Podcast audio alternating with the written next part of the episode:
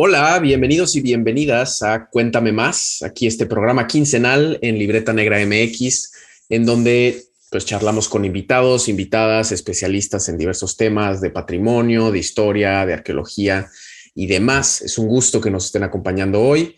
Les habla su anfitrión, Daniel Salinas Córdoba, y pues bienvenidos. Eh, si aún no lo hacen, les invitamos a que nos sigan en nuestras redes sociales para que puedan estar al pendiente de nuestros estrenos, nuestros programas y también puedan comunicarse con nosotros. Y también les agradecemos enormemente por eh, su apoyo compartiendo nuestros programas y también sus donativos a través de Coffee, de PayPal. Tenemos ya ahorita un Patreon, entonces échenle un ojo si, aún no lo han visto. Que a final de cuentas estos apoyos son los que hacen que podamos seguir produciendo estos programas para, para ustedes, ¿no? En el episodio de hoy tenemos un, invitado especial. Eh, nos acompaña el arqueólogo Israel Hinojosa Baliño.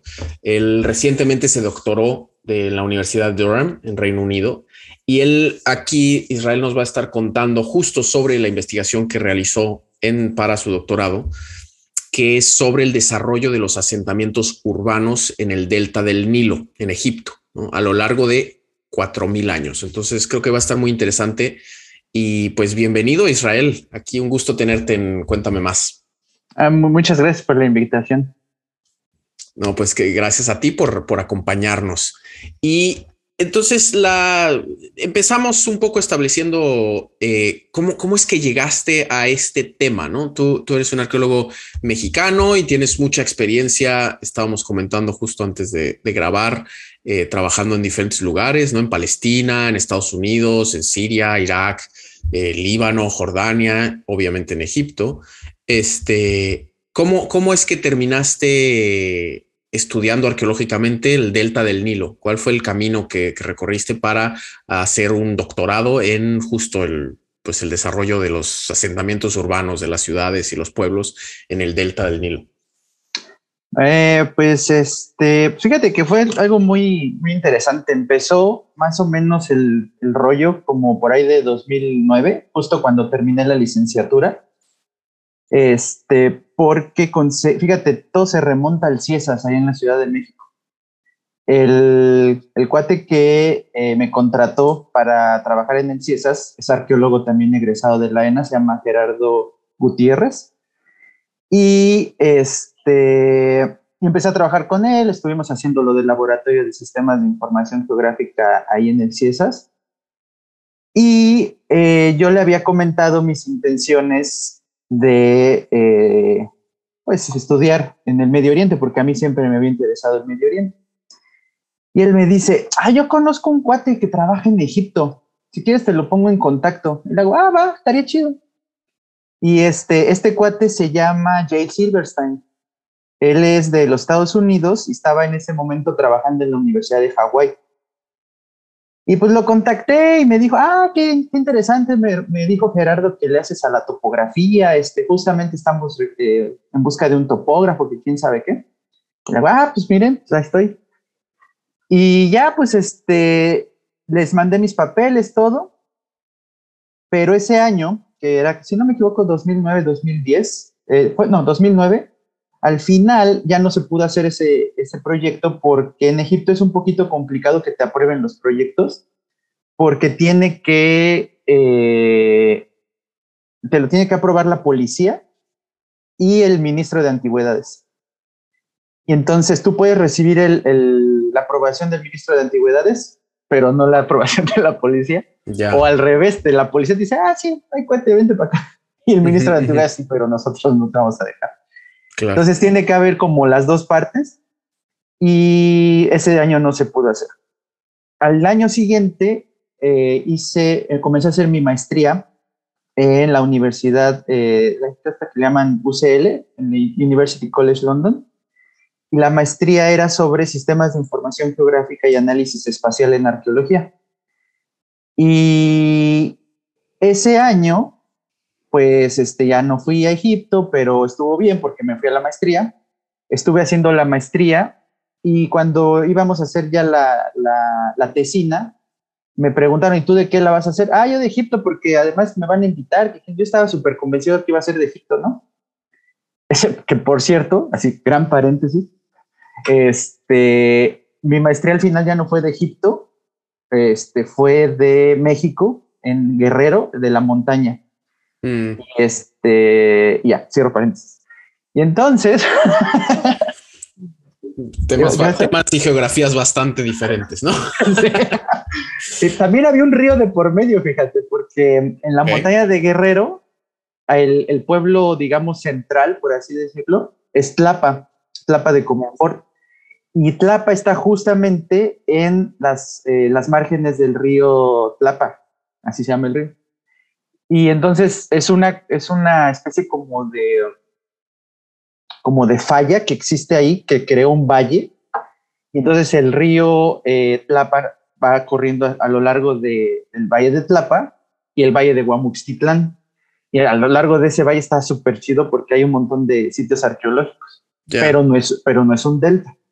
No es un este, Pero bueno, ya desde entonces estabas lidiando con ríos. Desde ya andaba lidiando con ríos, sí. ok.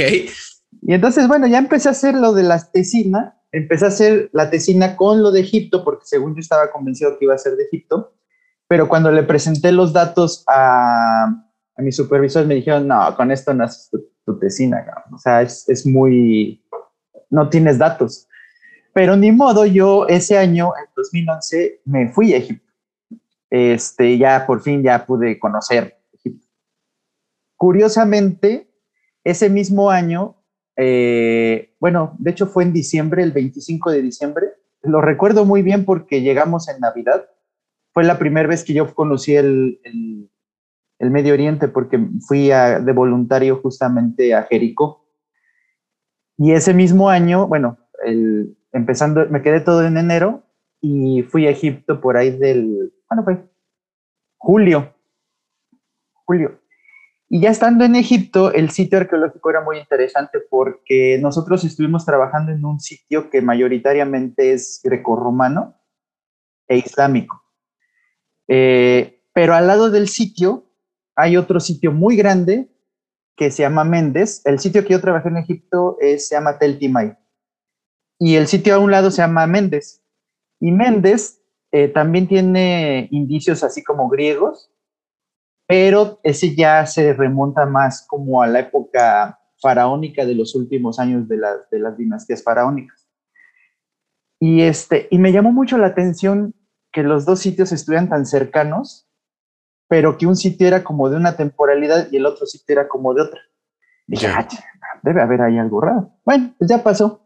Total que seguí yendo a Egipto a ese proyecto y después tuve la oportunidad de ir a otro proyecto que se llama Come Ahmer y Combuasi, en otro lado del delta. Esto de Timay y Méndez es en el delta este.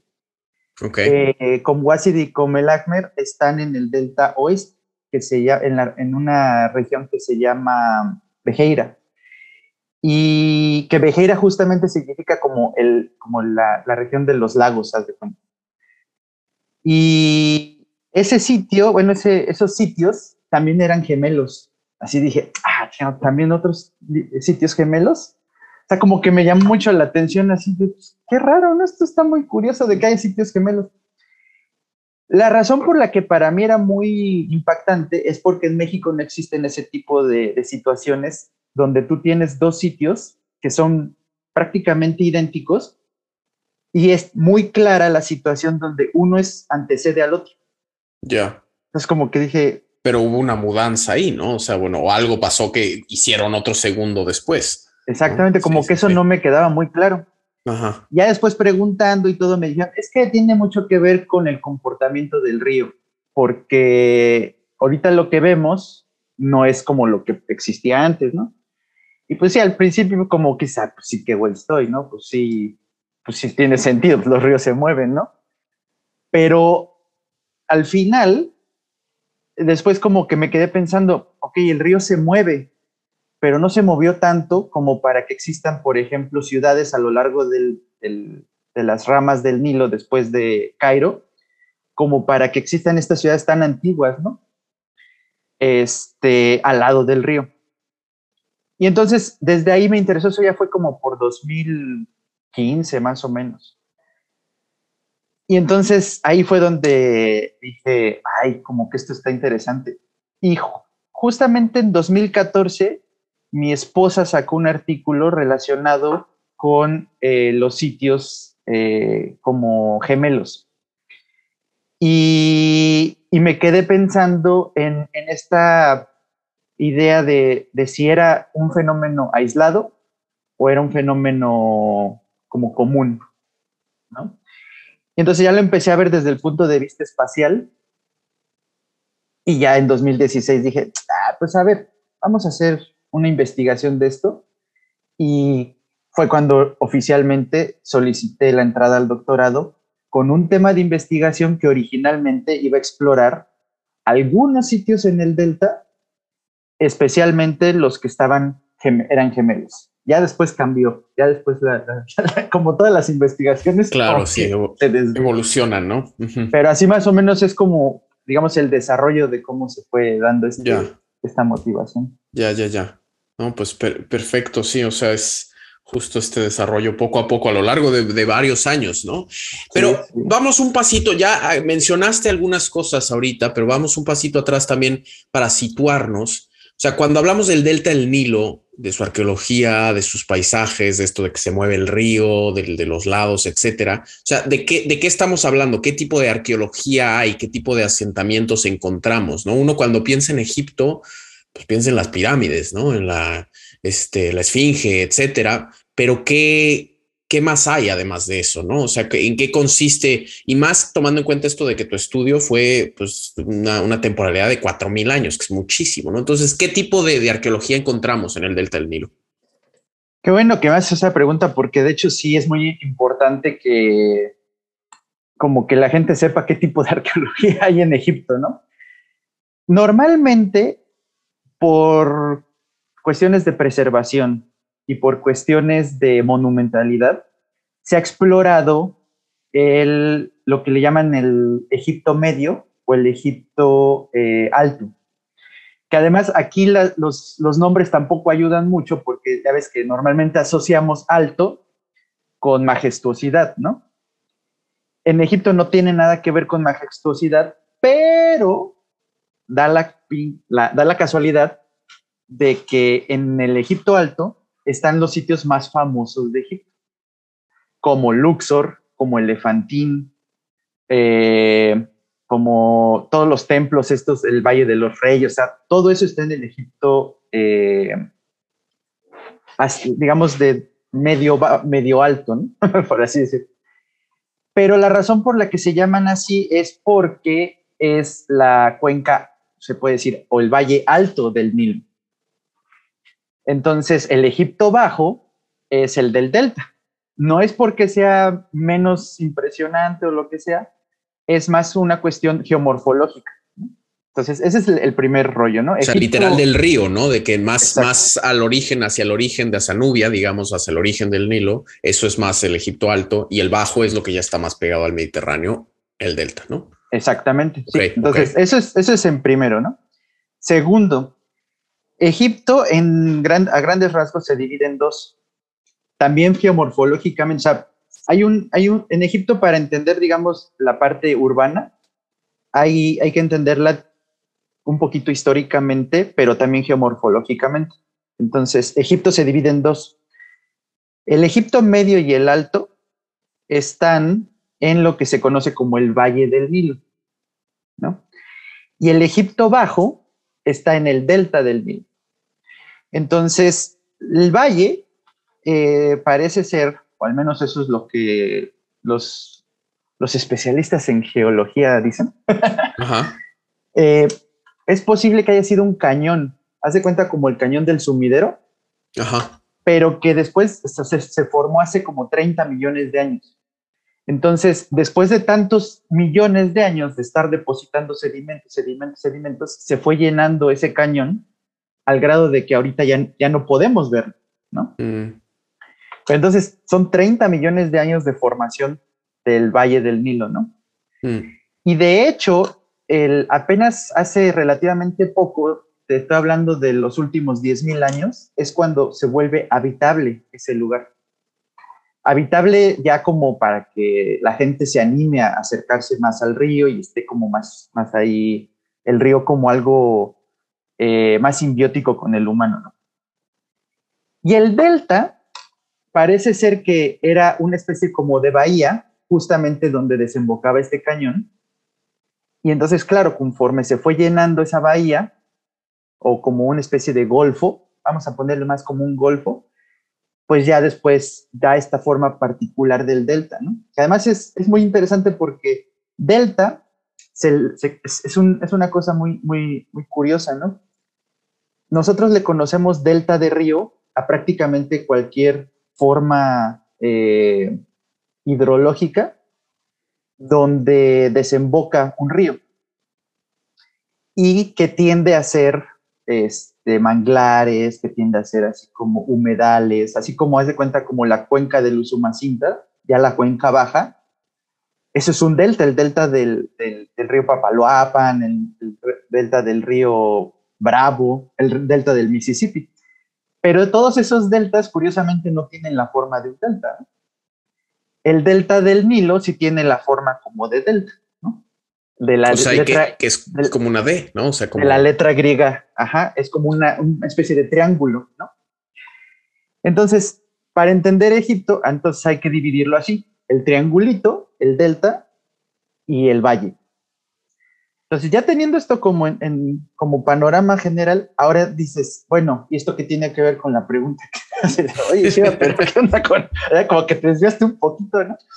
Bueno, es que el rollo es que en el valle como era un cañón, todas las paredes del valle tienen roca, tienen arenisca o tienen, este, tienen esa arenisca sobre todo, y la mayoría de los asentamientos pegados a las paredes del valle,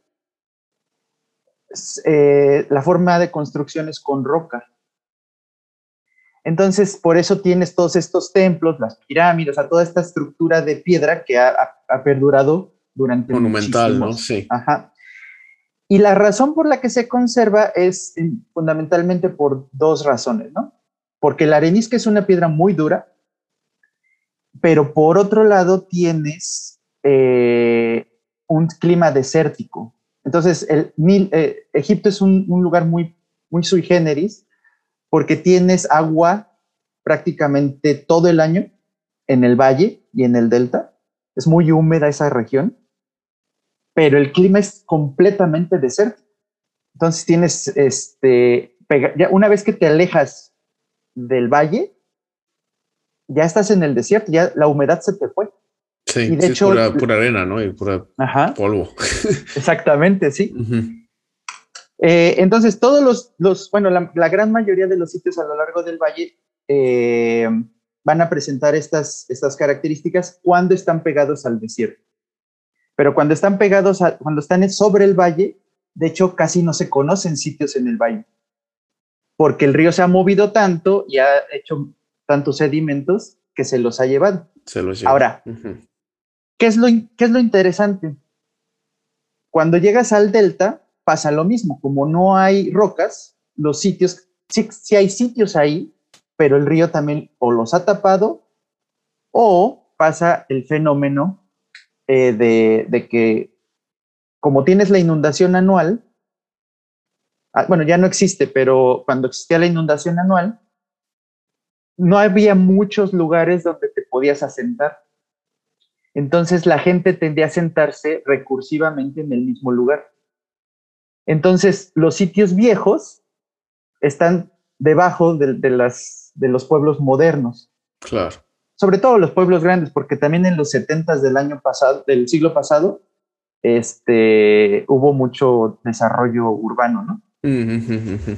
Pero bueno, entonces estos sitios que están en el valle o en el delta están hechos con el famoso adobe.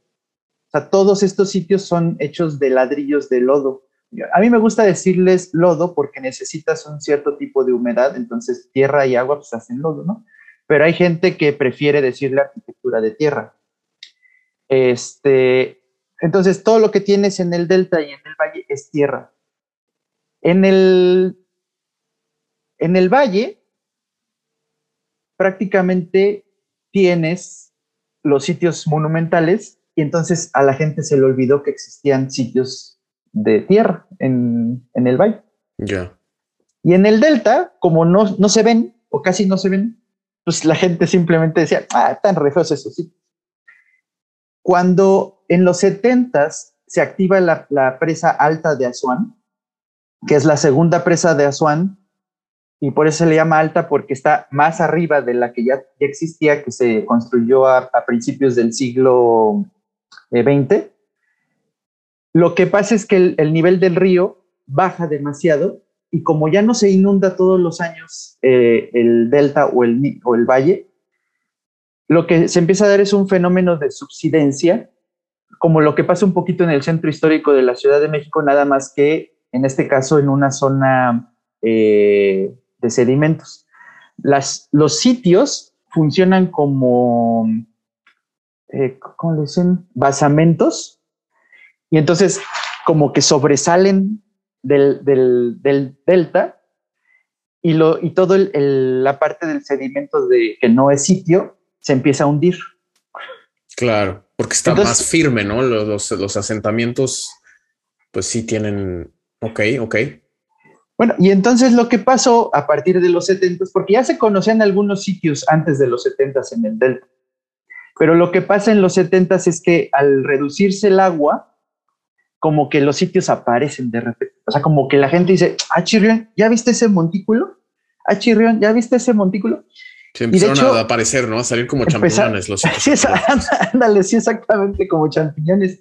Ajá. Y es hasta los 70 que se le empieza a dar como una, se da un giro en el sentido de, ah, Chables, oye, pues todas estas anécdotas de Herodoto y de los papiros que hablan de las grandes ciudades del Delta, pues a lo mejor sí es verdad, tú, o sea, como que hasta, hasta los, o sea, porque pues sí ya se conocía, o sea, los papiros y las, y las crónicas y Herodoto sobre todo, pues sí te hablan de que Herodoto, por ejemplo, es interesante porque él casi no conoce los sitios del valle. Casi todos los sitios de los que habla Herodoto están en el delta. Y él, describe el delta como, oh, lo va. O sea, yo estaba alucinando este Herodoto. o sea, para él era como un, oasis, ¿no? Y, y, yo creo que el delta se parecía un poquito a las islas griegas, nada más que, sobre todo en la inundación. Cuando se inundaba, entonces tenías este, todos los, las islitas que eran sitios arqueológicos rodeadas de agua. Entonces era como un mar interior. Y yo creo que a Herodoto le recordaba a Grecia, una cosa así, ¿no? Así como, ay, no manches, es, impresionante. Este, pero pues claro, ya en la actualidad, bueno, al menos hace 50, 60 años, o sea, dices, ¿y dónde está eso? O sea, yo creo que Herodoto nos mintió, ¿no? Pero eh, y a pesar de que sí ha habido excavaciones antes de los 70, es hasta los 70 que se empiezan a dar masivamente. Y de hecho hay una excavación muy famosa que hasta en Indiana Jones sale, que es, bueno, no sale la excavación, pero se menciona el sitio eh, de, híjole, me va a traicionar la, memoria justo cuando más la necesito.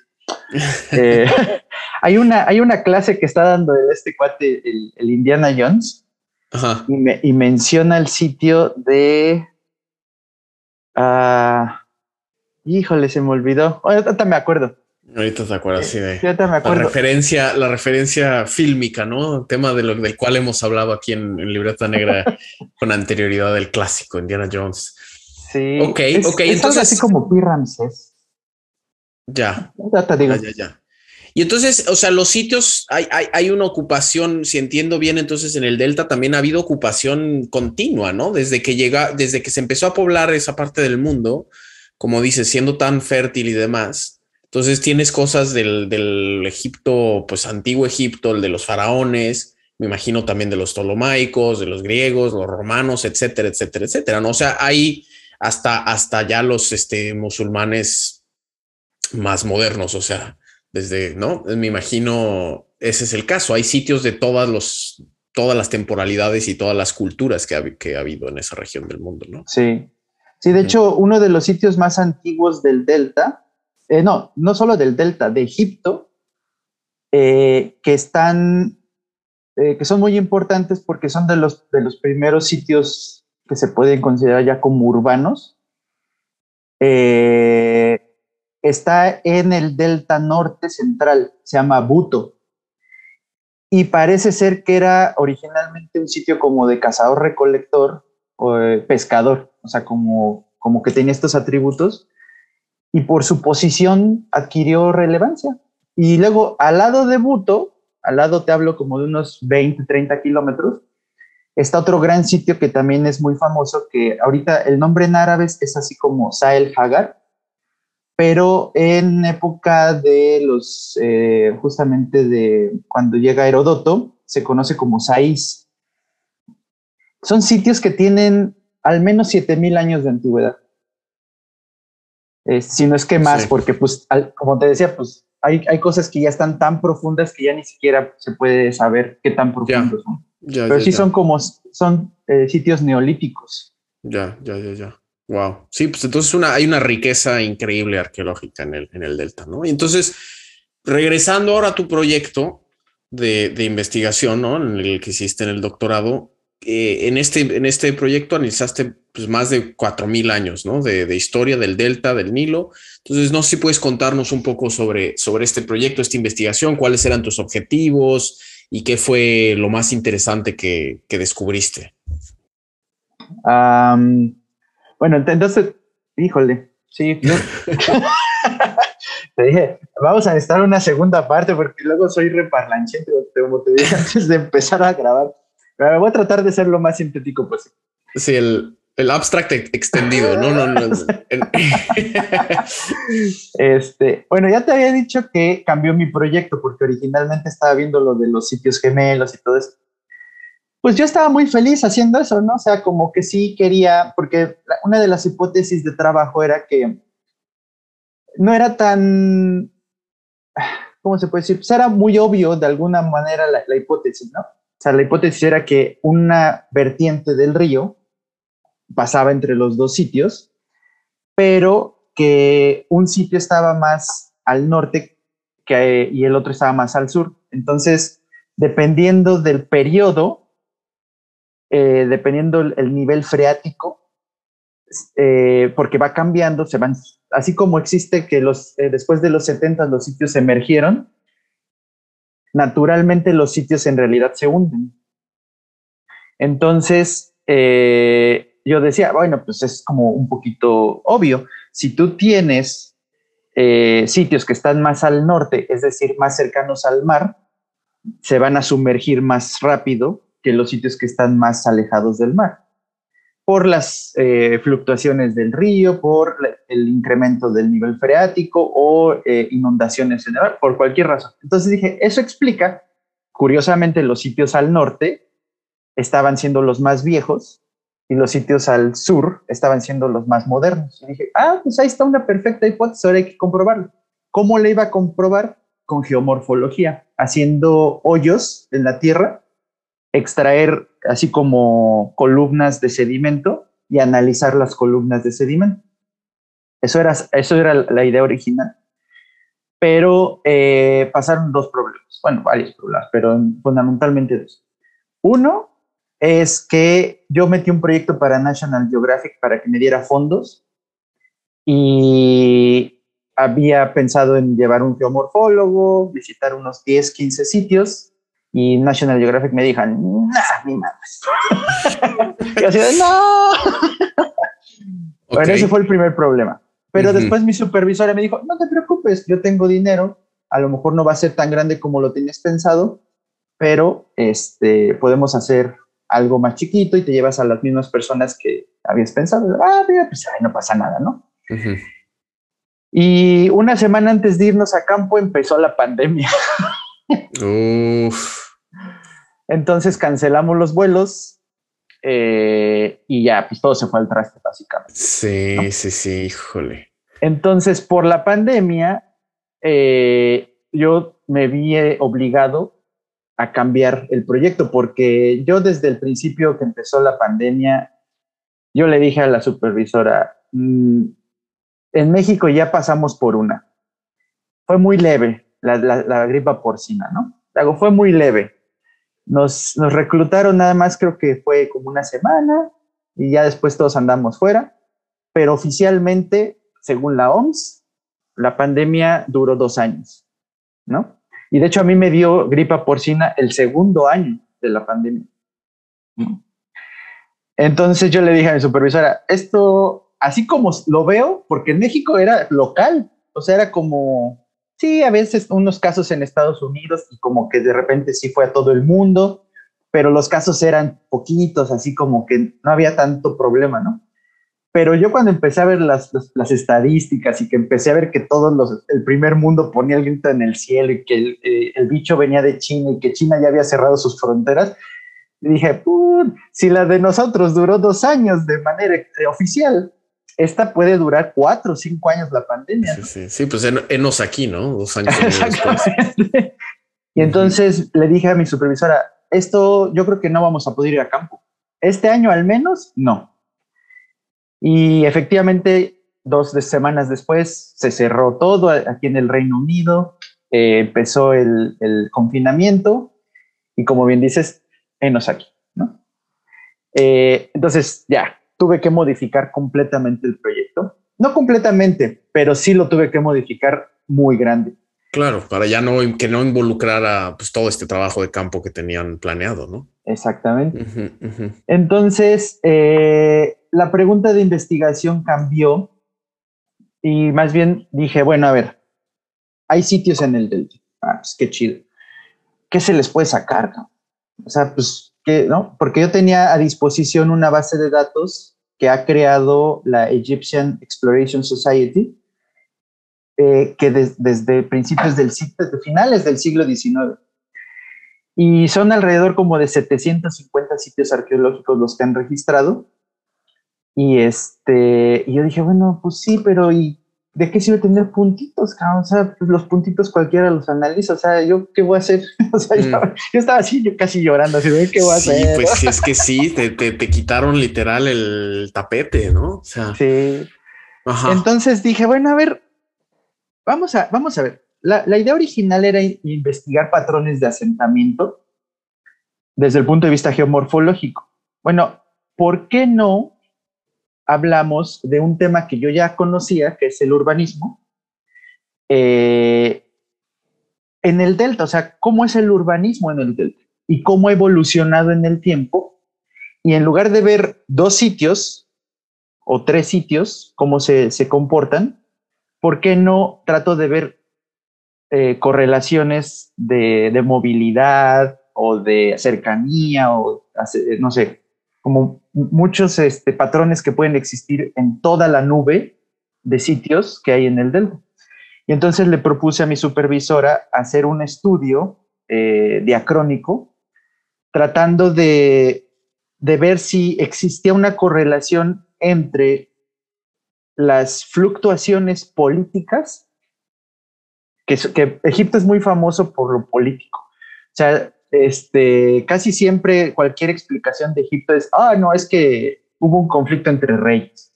Ah, no es que se dieron en la torre porque fulanito quiso conquistar a Perengano y luego Sutano se metió y luego se armó casi que la guerra mundial del Mediterráneo. ¿no? Y todo, todo pasaba en Egipto porque todos se querían, eh, todos querían ese pedazo de pastel porque eh, se supone que era una de las tierras más productivas de, todos los tiempos. ¿no? El granero, ¿no? Del El granero, ajá. Entonces le dije, ¿por qué no vemos si existe una correlación política con la correlación urbana, o sea, de, de cómo van cambiando la disposición de los sitios arqueológicos? Me dice, ábrele, pues hazlo y para mis pinches, este, ¿cómo se llama? Eh, para lo que yo hago siempre, que digo, ay, pues vamos a empezar con esto chiquito, lo terminé extendiendo desde los orígenes del periodo dinástico, este, hasta, me tuve que poner un alto porque yo lo quería hacer hasta el periodo otomano, pero la, la historia musulmana, bueno, la, la historia después de, de que empieza el islamismo en Egipto, es súper compleja, muy, muy compleja. Entonces dije, chanfles, pero tampoco quiero acabar como todos acaban, justo con la, la, conquista árabe. No, yo quiero hablar un poquito de, qué pasa con, los árabes, ¿no? Entonces. Sí, con ese cambio tan drástico, social, cultural, religioso, etcétera. Exactamente. Entonces dije, no, a ver, no vámonos, no nos vamos a ir hasta los otomanos porque si estás loco, güey. Pero a ver, ¿por qué no le ponemos unos 300 años extra, no? Entonces eh, decidí eh, matar la, búsqueda de información con la creación de una de las dinastías eh, más importantes en Egipto, ya musulmanas, que se llaman los Tulúnidos, que es este, lo que se conoce como la primer dinastía nativa que autogobierna Egipto desde que se había conquistado por los sirios, o los asirios, eh, y Egipto deja de ser como independiente, o sea, como soberano, porque más o menos por el siglo, que será como el sexto o séptimo de antes de la era común, cuando los, los sirios invaden Egipto, se apropian de Egipto y se apropian prácticamente de la, de la independencia egipcia. Entonces, desde más o menos esa época hasta el siglo IX de nuestra era, Egipto fue un gobierno de otros gobiernos. Ya, ya, ya. Entonces yo dije, ah, los tulínidos están muy chidos porque como que da un giro, ¿no? Así como desde que empieza el proceso de expansión urbana eh, y se crean la, la, política, digamos, egipcia, hasta cuando pierden su autonomía y hasta que la recuperan. Ya, ya, ya. O sea, entonces, y en, en, cuestiones calendáricas, digamos, o sea, cuando eh, el inicio, ¿no? El, el, el, fin de tu estudio, ya lo dijiste, ¿no? Es el, siglo noveno de, de, la era común, pero empezaste en... Empecé en aproximadamente 3100 antes de la era común. Ok, ok, ok. Bien, bien, bien, bien. ahí están los 4000 años. Ahí están los 4000 años, ¿no? Pues sí es este si es un, buen pedazo de pastel el que, te, el que te aventaste. Vamos, eh, antes de que nos sigas contando de, esta investigación tan ambiciosa que, hiciste, vamos a un pequeño corte eh, y ahorita continuamos aquí con Israel Hinojosa que nos está contando de eh, arqueología del delta del Nilo. Entonces, no se nos vayan, ahorita venimos.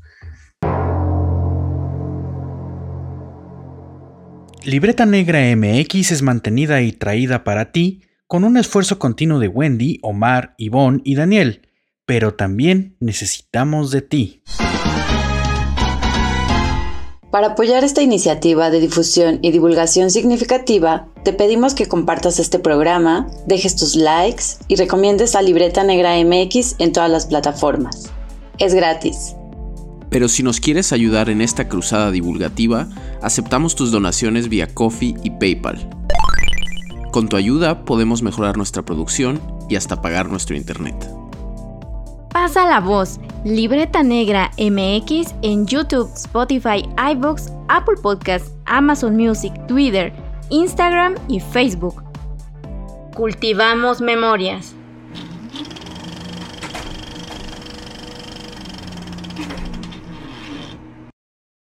Hola, ¿qué tal? Aquí estamos de vuelta en este episodio de Cuéntame Más, en el que el arqueólogo Israel Hinojosa nos está platicando sobre em, pues, su investigación que realizó de doctorado acerca de los asentamientos en el delta del Nilo, ¿no? En esta, justo antes del corte nos veíamos estos 4.000 años, ¿no? Del, del 3.100 antes de la era común hasta el siglo IX de la era común, son pedazos de tiempo.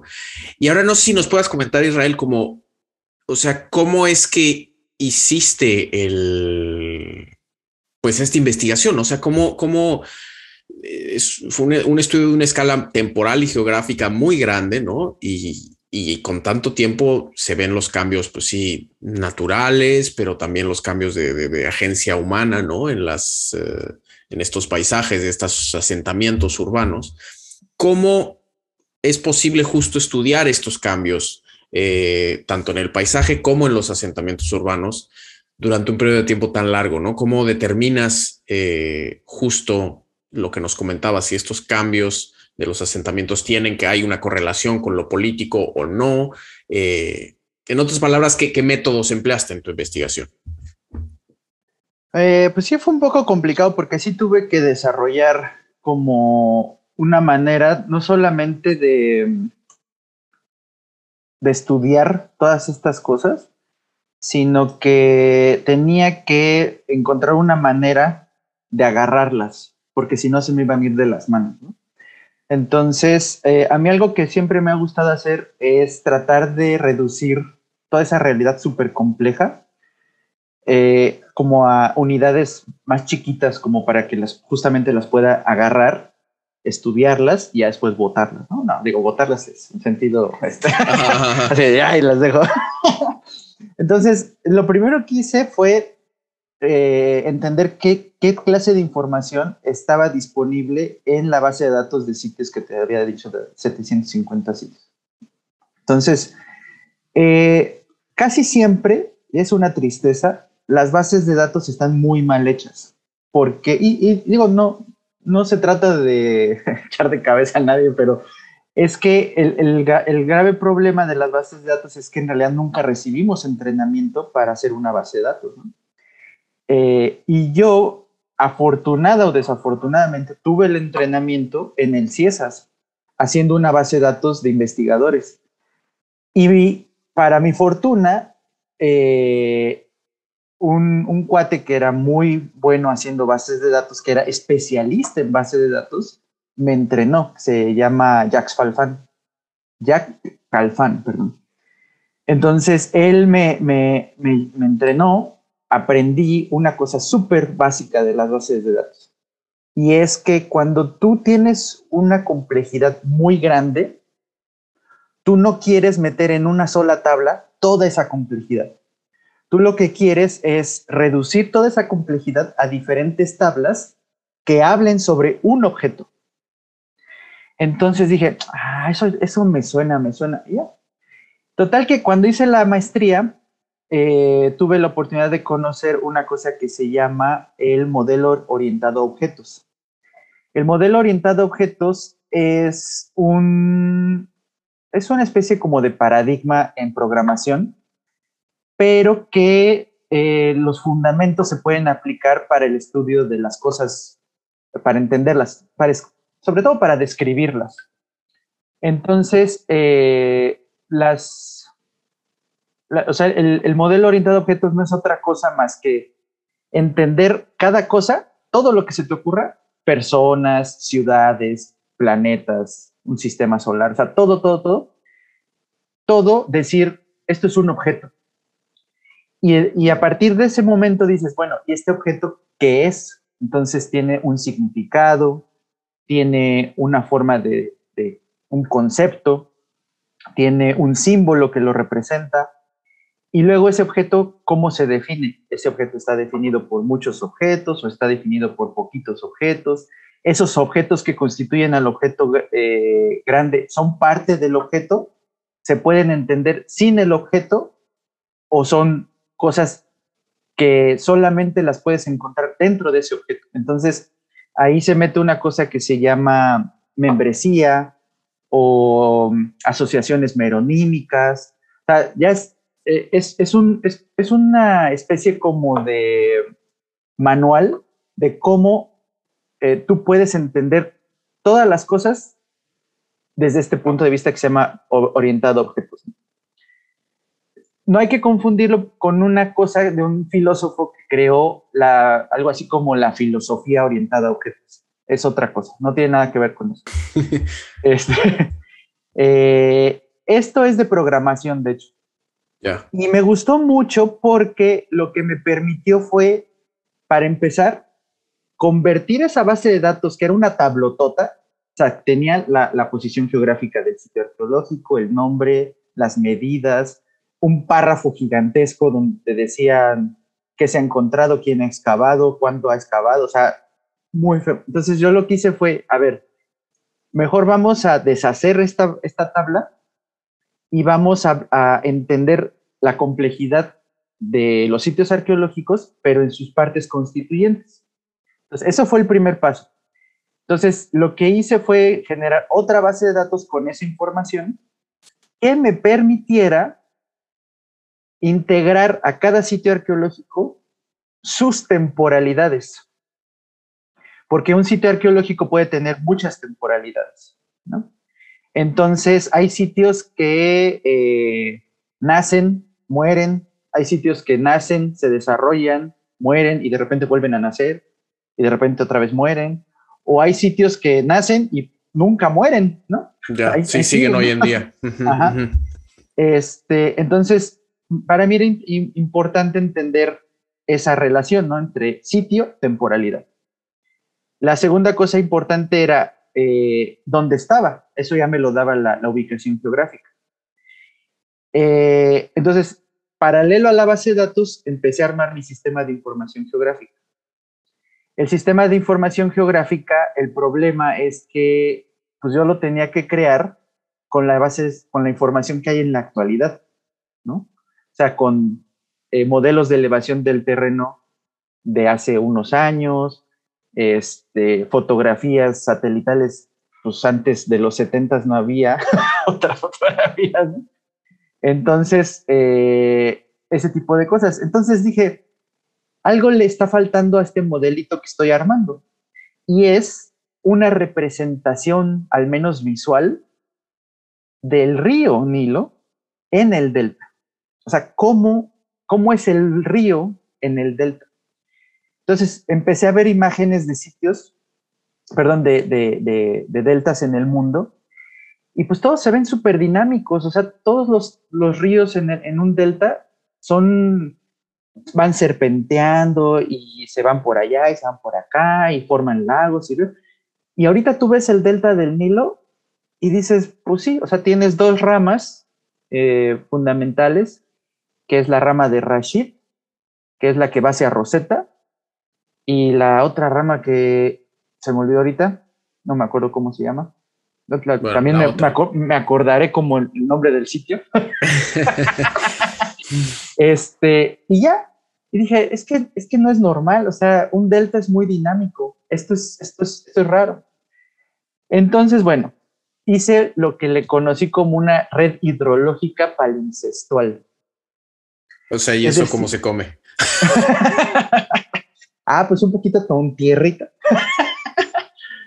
no, pues eh, no es otra cosa más que si no soy capaz de ver el río en cada época, porque se ha movido, ha sido dinámico, etc.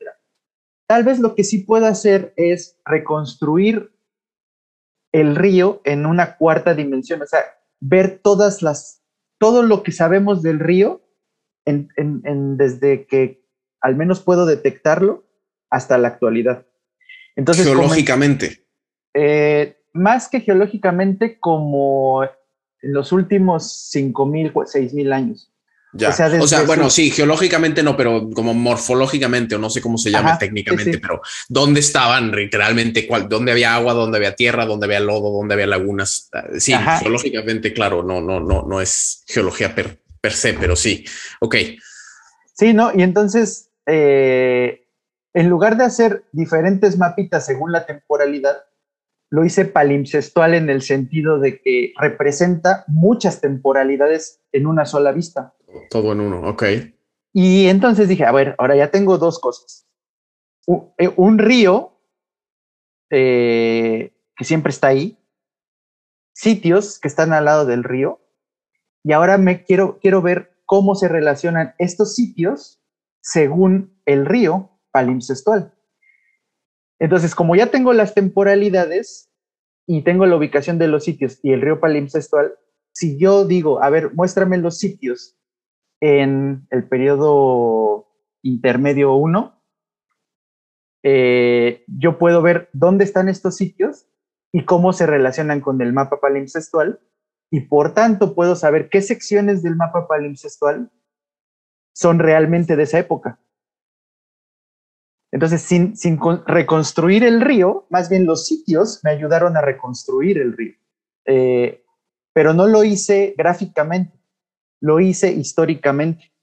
Entonces, haz de cuenta que dividí todo el proceso en más o menos como cinco variables. O sea, había una variable espacio-temporal, que es todo esto de la base de datos, los sistemas de información geográfica, las imágenes satelitales, todo esto, los mapas antiguos, así. Eh, análisis de redes, el, río palimpsestual Y también hice, ya con el río, este, este modelito del río palimpsestual, hice un modelado de la inundación del Nilo. Porque, contrario a lo que parecería, no hay ni una, no hay, no hay ni una sola imagen que te muestre el Nilo inundado. Wow, ¿en serio? O sea, antes de que hicieran estas, este, las presas, que son las, presas. pararon que se inundara. Wow. hay, hay, hay algunas fotos donde te muestran algunos sitios inundados. Eh, pero en realidad no hay forma de, saber cómo, cómo se veía el Nilo. O sea, lo único que sabemos son los, las crónicas de los viajeros, así. Por ejemplo, la, una famosa es la de Herodoto, que ya te la dije. Pero también hay viajeros árabes que les dice que durante la inundación ya los caminos dejaban de utilizarse porque más bien era más fácil navegar directamente de un sitio a otro. Claro. Entonces yo dije, es que esto lo, lo quiero ver. Entonces hice un modelado de la inundación con mi red palimpsestual. Entonces, esa parte todo es la espacio temporal y eso va como cadenita, ¿no? Y luego dije, bueno, a ver, ya estás chido todo eso y todo, pero ¿y luego cómo lo vas a interpretar? Entonces ahí fue donde usé lo de la, el urbanismo, que yo ya tenía conocimiento de, de eso con la tesis de licenciatura. Y eh, ahí usé un poquito de explicación sobre cultura y aculturación y cosas por el estilo, para explicar un poquito de los cambios entre eh, cómo cambia una cultura a otra cuando hay un clash, ¿no? Cuando hay un, eh, un contacto entre culturas. En Egipto es, uno pensaría que es relativamente fácil porque es, ah, pues sí, pues si llegan los griegos, ya son los griegos, ¿no? Eh, y si llegan los romanos, pues son los romanos. Pero lo, una de las cosas que vi muy interesante de Egipto es que pues es que llegan los griegos, pero ni los griegos sabían que eran griegos, más bien nosotros sabemos que eran Claro, son a, son a posteriori esas, esas categorías. Exactamente, o sea, por ejemplo, para Herodoto, más bien existe un universo que se llama Helas, ¿no?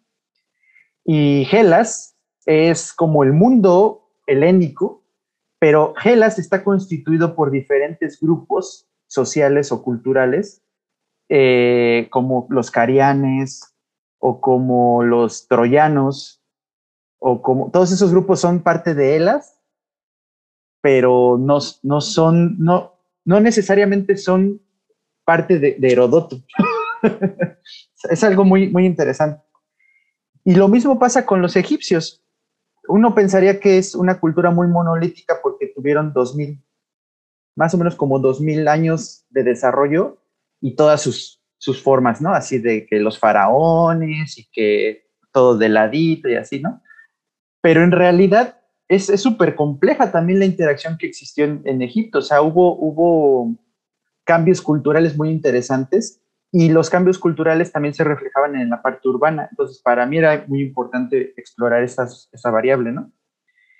La otra variable que es muy importante es la variable hidrológica o geomorfológica porque sí está muy chido tener tu río y todo y explicarlo desde el punto de vista histórico o, este, o social, pero me interesaba mucho el, punto de vista, vamos a llamarlo entre comillas, científico. O sea, ¿y el Nilo es un río especial o es un río cualquiera?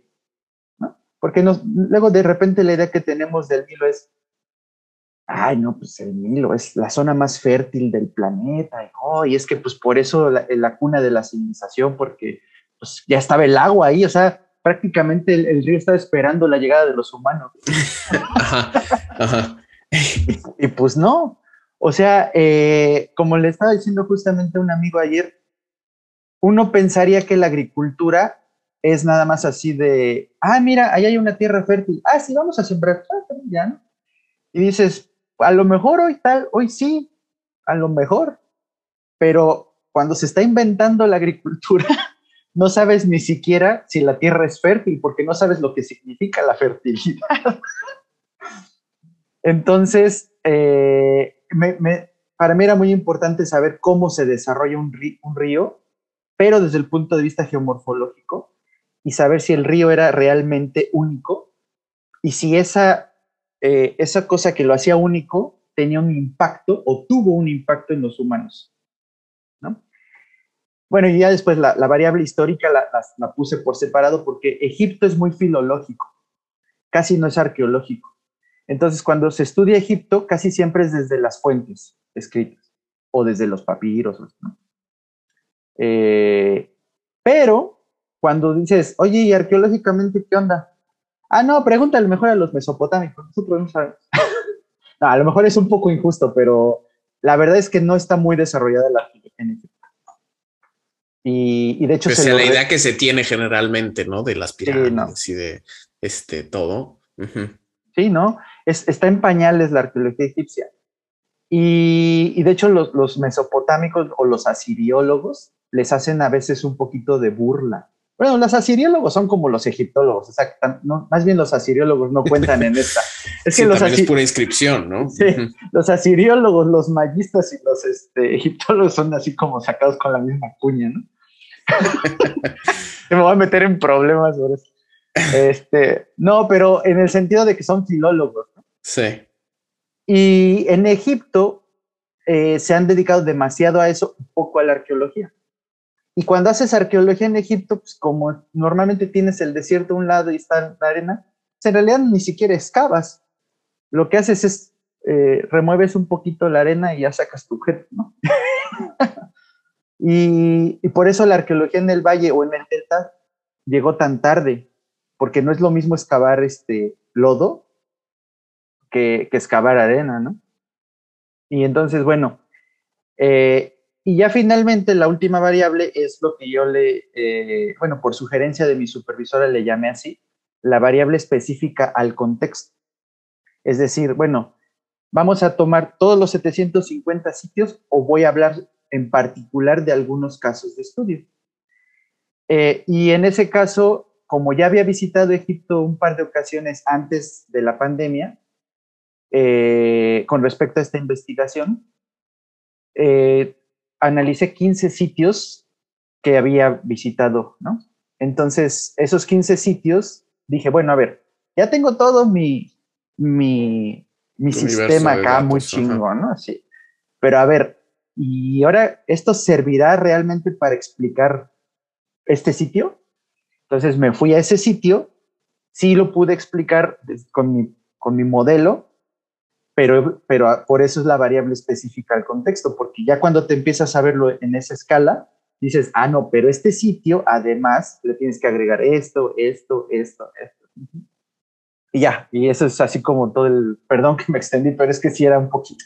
No, pues es que sí suena, suena, suena como un proyecto enorme, o sea, realmente son muchas variables, muy complejo, muchos factores, eh, o sea, el, aspecto, pues sí, del, del, modelaje, que pues eso es, pues es pura, es, es, puro código, ¿no? A final de cuentas, eso es programación, ¿no? Hacer todo eso y los, el sistema de información geográfica y demás, y luego las fuentes y luego todo esto, ¿no? Entonces sí, este, realmente un, un proyecto y, y, o sea, finalmente, ¿qué, qué de, esta hipótesis o de esta cuestión, pregunta que tenías de ver la correlación entre los cambios a través del tiempo en, digamos, materialmente en los asentamientos y en el río y etcétera, comparado con la política, con la historia política, ¿qué, salió de eso? Bueno, fui criticado duramente por eso, pero... eh, bueno, la, hipótesis original es chiquita, ¿no? Es la, política define al paisaje o los cambios o, las fluctuaciones del río son quienes, quienes hacen que se modifique el paisaje urbano, ¿no? Eh, bueno, haciendo todo este estudio, todo, ya todo el, porque el modelo en sí mismo es parte del estudio, y tomando eh, los estudios de caso, lo único que pude hacer fue comprobar que el río se mueva o no se mueva, no estaba definiendo las relaciones ni políticas ni sociales en Egipto. Y tampoco estaba haciendo grandes transformaciones urbanas, que es una idea un poquito que se tiene en Egipto. Eh, lo que se, se cree muchas veces es que Ah, no sé si has escuchado esta frase de, que Egipto es, eh, ¿cómo dice? Es, la, es el regalo del Nilo. Muchos han ocupado esa frase para decir que prácticamente sin el Nilo, Egipto no existiría. E, Egipto, eh, conceptualizado como esta gran cuna de la civilización, de las grandes pirámides y los templos, ¿no? Entonces dicen, no, pues es que Egipto sin el Nilo no se entiende. Y yo lo que estaba así como muy terco en, querer mostrar era que justamente con, lo que estaba observando, era que pues sí, el Nilo es muy importante, obviamente es agua, o sea, sin agua no hay vida, ¿no? Pero se nos estaba olvidando algo bien importante que de repente se les estaba olvidando también a todas las personas. ¿Y la gente qué? O sea, la gente está esperando así a que llueva o la gente está esperando a que este, pase el agua y el agua sale y borbotea y les cae en la boca o qué. Sí, sí, sí, o sea, la, agencia humana, ¿no? Más allá del, de la naturaleza, del... Sí, y, entonces, eh, o sea, la agencia humana fue muy importante entenderla porque todos los cambios que han existido en Egipto desde que empieza el periodo dinástico, y yo diría que hasta la actualidad, por el caso más ejemplar es la construcción de las presas, es una decisión política humana, o sea, es una decisión humana. El río, sí, efectivamente, si se te mueve, te va a generar problemas, porque a lo mejor tú dependes de la cercanía con el río. Pero yo eh, en, la, tesis abordé un tema eh, relacionado con, a ver, eh, si tú como país, en este caso Egipto, que es un, además le llaman Estado-nación, porque es, no era tan homogéneo como ahora los, los concebimos los Estados-nación, pero sí era entre todo el mundo antiguo uno de los países más homogéneos y mejor este, cohesionados, ¿no? A diferencia de Mesopotamia, que eran las ciudades-estado, o también en Grecia, o incluso en Mesoamérica, ¿no? Que salvo por Teotihuacán, y aún así Teotihuacán, dices, híjole, pero Teotihuacán, pues te sales de Teotihuacán y después todo es, es Mauser, ¿no? Este, entonces, dices, bueno, si el Estado es fuerte y viene una catástrofe, vamos a suponer que el río se te desvía porque la inundación estuvo muy canija, ¿no? ¿Realmente el río va a hacerte cambiar como sociedad? O sea, ¿te va a destruir y vas a tener que refundar tu sociedad? Y entonces yo me quedé, es que no. O sea, si la sociedad es fuerte, si el Estado es fuerte, las posibilidades más altas es que pase la desastre, pase el desastre, se reconstruyan los canales, los diques, eh, lo, que protege a las ciudades y todo siga con normalidad. Obviamente va a haber pérdidas humanas, va a haber desastre, va a haber algunos cambios urbanos, pero si el Estado es fuerte, se va a mantener. Y lo vemos en la actualidad, ¿no? O sea, si tienes un Estado fuerte, y vienen los trancazos, los resistes. Pero si tienes un estado débil, por ejemplo, viene un terremoto o viene una inundación, y, o sea, la crisis económica que, eso deja o la crisis social que deja es muy, es muy amplia. Y eso pasa en Egipto. los grandes cambios de una época a la otra, estos cambios que se perciben en la cultura material, por ejemplo, se, logran eh, observar justamente cuando antes de que pasen los trancazos, antes de que empiece la guerra o de que, de que el río cambie de, rumbo, etcétera, ya habían problemas previos en Egipto. Ya la gente ya se estaba amotinando, el pan no alcanzaba, los, así como hoy, ¿no? este, los gobernantes se llevaban todo para su bolsa, este, y construían una pirámide y todos quedaban bien pobres. Y esta cuates, ay, quiero otra para mi esposa. Ya, ¿no? Entonces, eh, o sea, para resumir todo este, esto que estoy diciendo, y esto de hecho lo escribí porque eh, se relaciona con una de las preguntas que me hiciste eh, antes para como desarrollarlas. Esta fue la, como la gran conclusión de la tesis, ¿no? A pesar de las fluctuaciones del río, los asentamientos persistieron, al menos este, en este caso el, el egipcio. Los eventos desastrosos que acaban con las ciudades son excepcionales o sea, por ejemplo, imagínate un terremoto.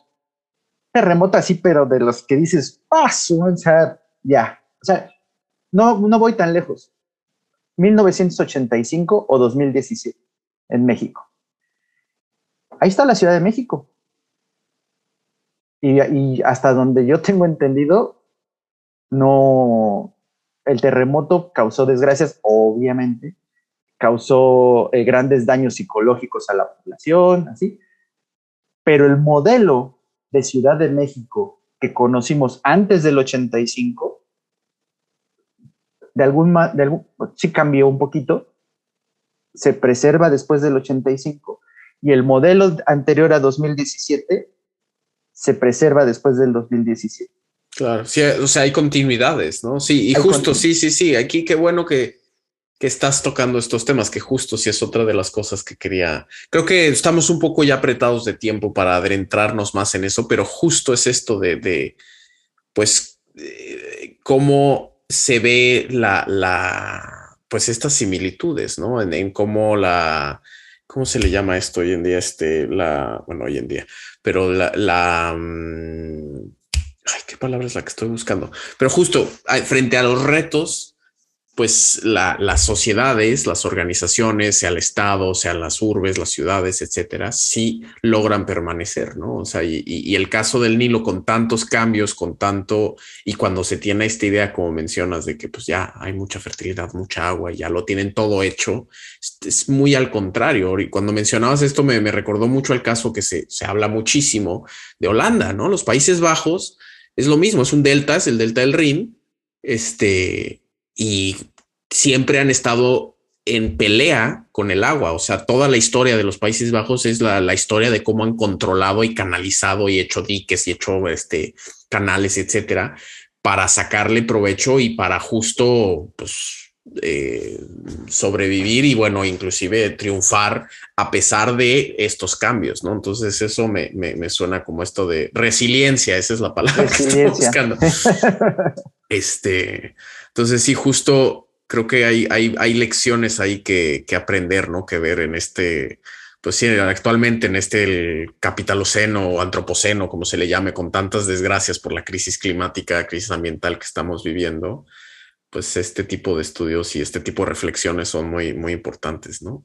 Sí, no, es que, y fíjate, o sea, al final lo que dije y que me lo criticaron, pero ahí para eso sirve la defensa de la tesis, porque dije, madre, yo quiero defender esta idea.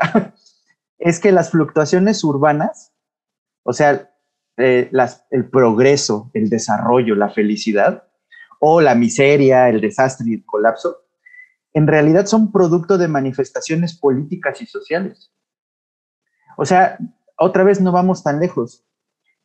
Eh, si, si hay una guerra, y una, o sea, como lo que está pasando ahorita eh, en Rusia y Ucrania, es más probable que esa guerra, esa, ese conflicto político, cambie la dinámica de toda una nación a que si ahorita les cae un meteorito en Rusia.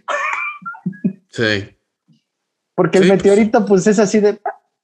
Ahora, si les cae el meteorito a los de Ucrania, a lo mejor sí les va a dar en la torre pero no es el meteorito lo que les da la torre, es que ya venían de un proceso de, desestabilización y guerra, y es lo mismo con el Nilo.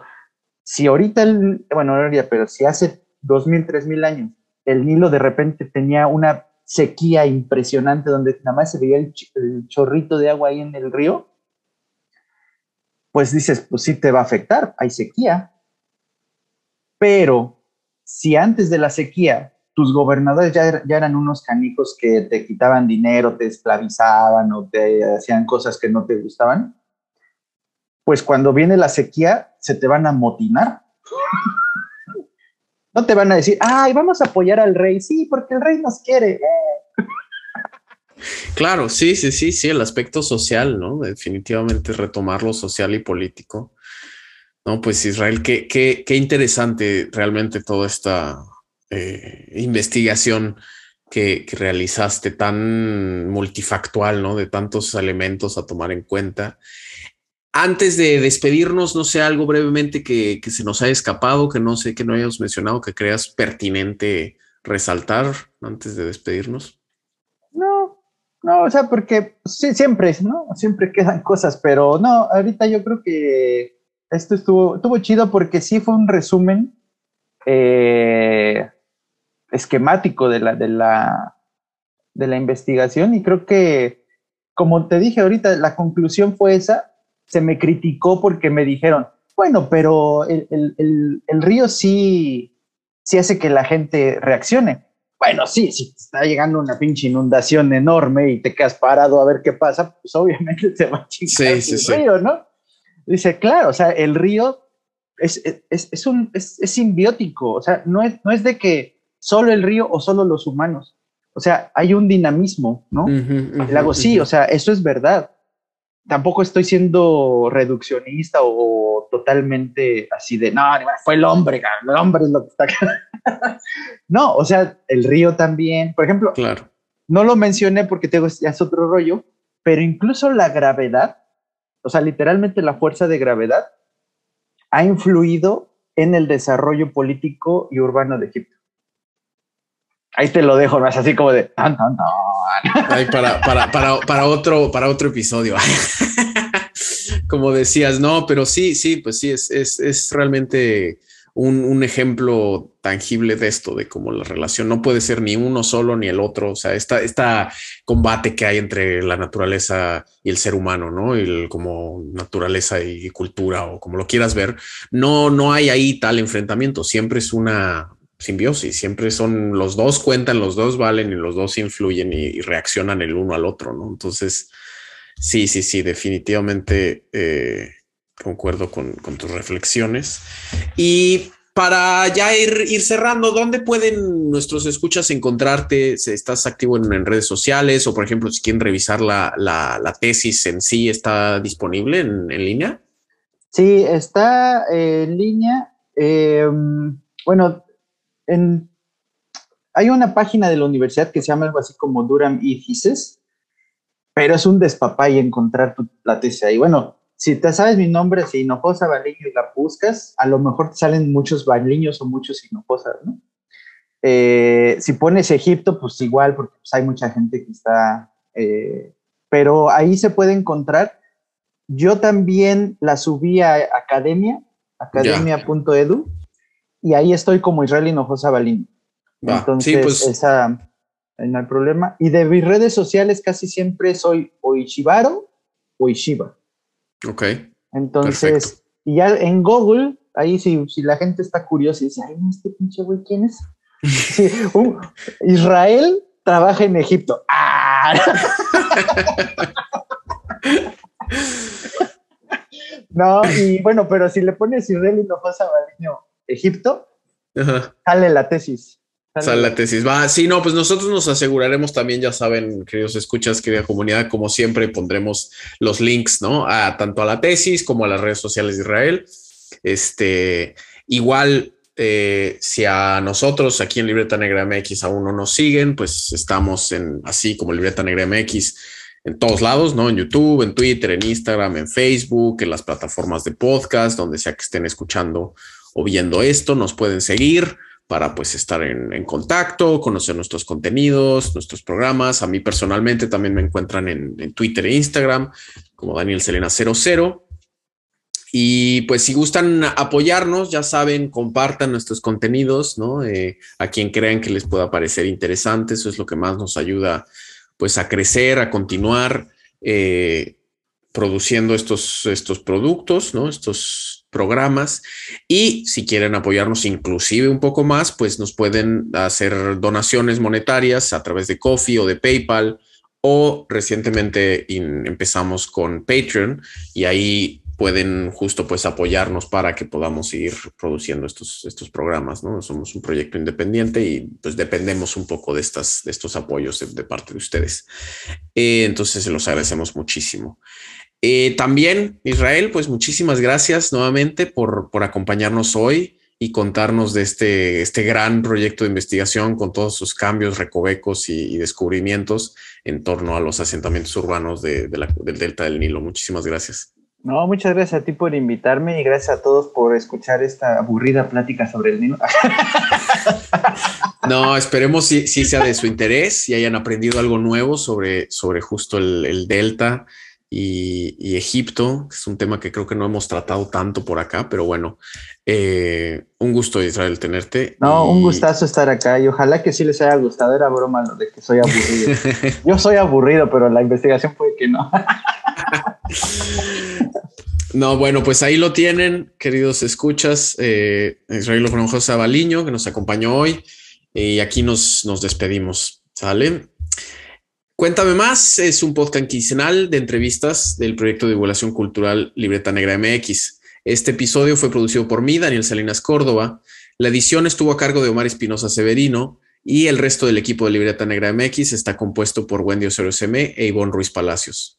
Muchísimas gracias por escucharnos y nos vemos pronto con otro episodio de Cuéntame Más en unas dos semanitas. Hasta luego.